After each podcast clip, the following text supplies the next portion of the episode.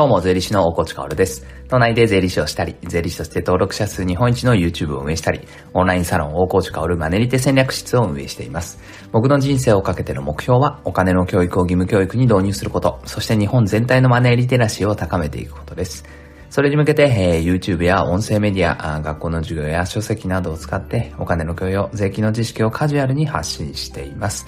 さて、皆さんいかがお過ごしでしょうか、えー、本日は日曜日ですね、えー、僕はね、 Voicy、このね、音声メディアを毎日朝7時にアップしているんですが、まあでも最近はね、いろいろな事情があって、まあもうちょっと前にアップしようかなとかね、えー、考えてはいるんですが、とにかくまあ朝アップしてるわけですね。まあ365日しっかりやろうと思って、ちょうど今で11ヶ月ぐらいかな。いや、もうちょっとだな。4月1日ぐらいから毎日更新を始めたので、もうすぐ1年ですね。ただ最近は、毎日朝の1回に加えて日曜日だけはね、お昼の放送っていうのもしていて、まあそれはね、オンラインサロンで土曜日に質問を受け付けているので、まあその答えの中で、まあこれはみんなにも聞いといてほしいなって思うことを一個抽出してね、えー、日曜お昼、まあ1時とか2時とかに出してます。なので本日はね、それもあるので、ぜひ聞いてください。今日はまあ子供に対するお金の教育の話なんかをね、えー、しようかなと思ってますので、本日お昼のね、えー、日曜日の質問回答という放送回も、あ、今詰まっちゃったな。放送回も聞いてくれたら嬉しいです。さて、本題の前にお知らせを一つなんですが、今日はね、3月14日、ホワイトデーなんですよ。私、大河内薫から、まあ、ホワイトデーのプレゼントを皆さんにしたいなと思います。まあ、我が著書ですね、フリーランス税本というものがありまして、まあ、今、日本で一番売れている、まあ、歴代でもおそらく一番売れている税金の方なんですけど、まあ、税金をね、理解するギャグ漫画だと思っていただければ、あわかりやすいかな。あなので、すごく読みやすくて、共感力があって、まあ、非常に売れているんですね。なので、皆さんのお手元に届いて、まあ、みんなのタックスリテラシーを上げていると。まあ、そんなフリーランス税本なんですが、本日14日に限り、Amazon ですね。Amazon の Kindle 本だけなんですけど、62%オフです。えー、つまり税込みで499円で、えー、購入できますので、まあね、チャプターの方にリンク貼ってますが、あそちらぜひご利用していただきたいなと思います。まあこの Amazon のね、Kindle セールっていうのはね、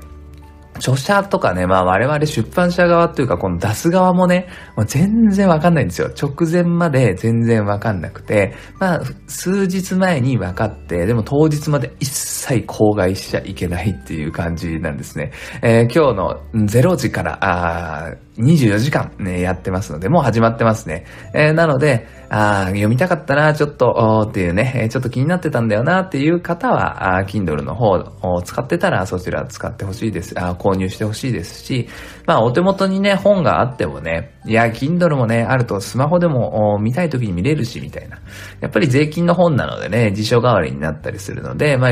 499円ですから、あ Kindle 版、ね、これを機会にね、えー、ぜひダウンロードして、えー、読んでみてくれたら嬉しいです。あとはまあ、シェアしてくれたらね、本当に嬉しいです。この情報っていうのはね、もう3歩よしっていうか、4歩よしっていうか、僕らも、まあ、アマゾン側も、ね、購入するというか、シェアしてくれる人も、シェアされる人もですね、シェアされるっていうか、その情報を受け取る側もですね、まあ、みんな喜ばしいことだと思うので、まあ、これ読んでみなよって今日はね、えー、特にお勧めしやすいと思うので、えー、ぜひこの62%オフの機会を逃さないようにね、日本で一番売れている、歴代一番売れている税金本を手に取ってくれたら嬉しいなと思う限りでございます。さて、本題に行ってみましょう。今日はですね、えー、価値観の違いを悟る方法ということで話していきましょう。まあ価値観って人それぞれあって、それは別にね、否定するものでも、肯定するものでもというか、まあ人それぞれだよねって僕は思うんですよね。で、ただ周りにいる人たち、大切な人とか、まあ家族とかっていうのは、価値観がいい方が、ね、同じな方がいいよなとは思うんです。まあただね、まあ話いきなりそれますけど、親子っていうのはまあこれしょうがないよね。親は選べないし、子供も選べないわけだから、そこの価値観がさ、違ったら、なかなか難しいけれども、でもそれはね、えー、まこういう価値観の違いがあるんだなっていうのを理解した上で寄り添っていくっていうのも重要なんだと思います。まあ、ただね、新しい仲間っていうのは、まあ僕は価値観が、うん、近い人がいいなって思う。だから、オンラインサロンとかもね、もう1万字ぐらいに及ぶ言葉を並べてですね、まあ、こういう目標でこういう活動をしていくから、オンラインサロンよろしくって言って、まあそれで入ってきてくれる人、で、僕の SNS をまあ大体見てくれてる人たちが多いので、まあ、価値観の近い理念を共有した仲間ができてて、非常に居心地がいい、いいね、世界が作れているんですね。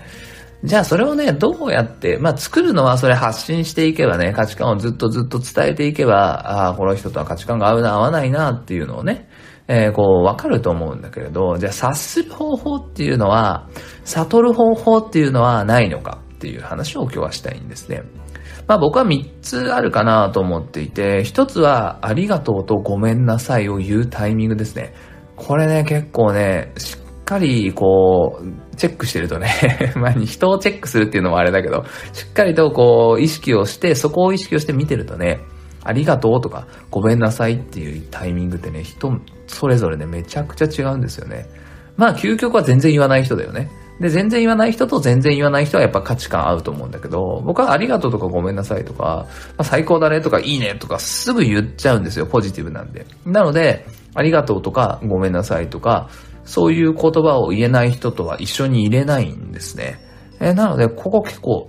あの、騙されたと思って見てみてください。あ、このタイミングでありがとう言わないんだとか、あ、このタイミングでごめんなさいって言うんだとか、まあいろいろね見えるところもありますし、なんかイライラするなとか、なんか嫌だなって思った時、実はこのタイミングが合ってないってことも結構あったりするんですよね。まあごめんなさいよりも特にありがとうかな。ありがとうっていうところは、やっぱりタイミング、すごい重要だと思います。ただね、一つ気をつけてほしいのは、押し付けがましいのは良くないですよね。これをやったんだからさ、ありがとうって言ってよっていうのはやっぱり間違ってて、自分と相手との間のありがとうよりも、その人を見てて、えー、どういうところでありがとうを言っているとかね。僕はやっぱりさ、ご飯とか食べて、ごちそうさまって言って、レジで店員さんにありがとうとか言える人とか、やっぱ最高だなと思うし、僕はコンビニで何かを買って、外に出るときっていうのは、外に出るっていうか、商品受け取るときは、ありがとうって、ありがとうございますって言うんですよね。やっぱり、こういうところって価値観にすごい直結してくるなと思うので、価値観を悟る方法としては一つかなと思います。もう一つは、まあこれはもうすごく個人的っていうか僕が大切にしてるので、まああえて言うんですが、時間価値ですよね。時間に対する、その価値、まあ、優位性、重きを置いてるかどうかっていうのはすごい重要ですね。えー、時間は僕は命だと思うので、お金なんかより大切だし、まあ、この世で何が一番物質、物質っていうか、まあ、大切かなって思うと、やっぱ時間なんですよね。買えないし、命だから。それをやっぱりないがしろにするっていう人は僕は、やっぱり、うん、全然価値観合わないなって思うんですよね。この時間に対する捉え方っていうのは人それぞれすっごい違うと思うので、えー、一つね、これ見てほしいですね。時間価値をね、分かってないっていうか、全然違う人と一緒にいると、本当にこれストレスだから。これは、あの、すごく、う あの、見てほしいなって思います。なんかだから、いや、この人価値観合わないな、なんか違うなって思う人って、今言ったありがとうのタイミングとか、時間の配分っていうか、時間価値の捉え方とか全然違ったりするんだよね。だからそういうのを気づくっていう意味でも、一つ見てほしいなって思いますね。時間はね、いや、本当に、なんかだから僕の周りではね、僕は時間の価値をすごく見ているので、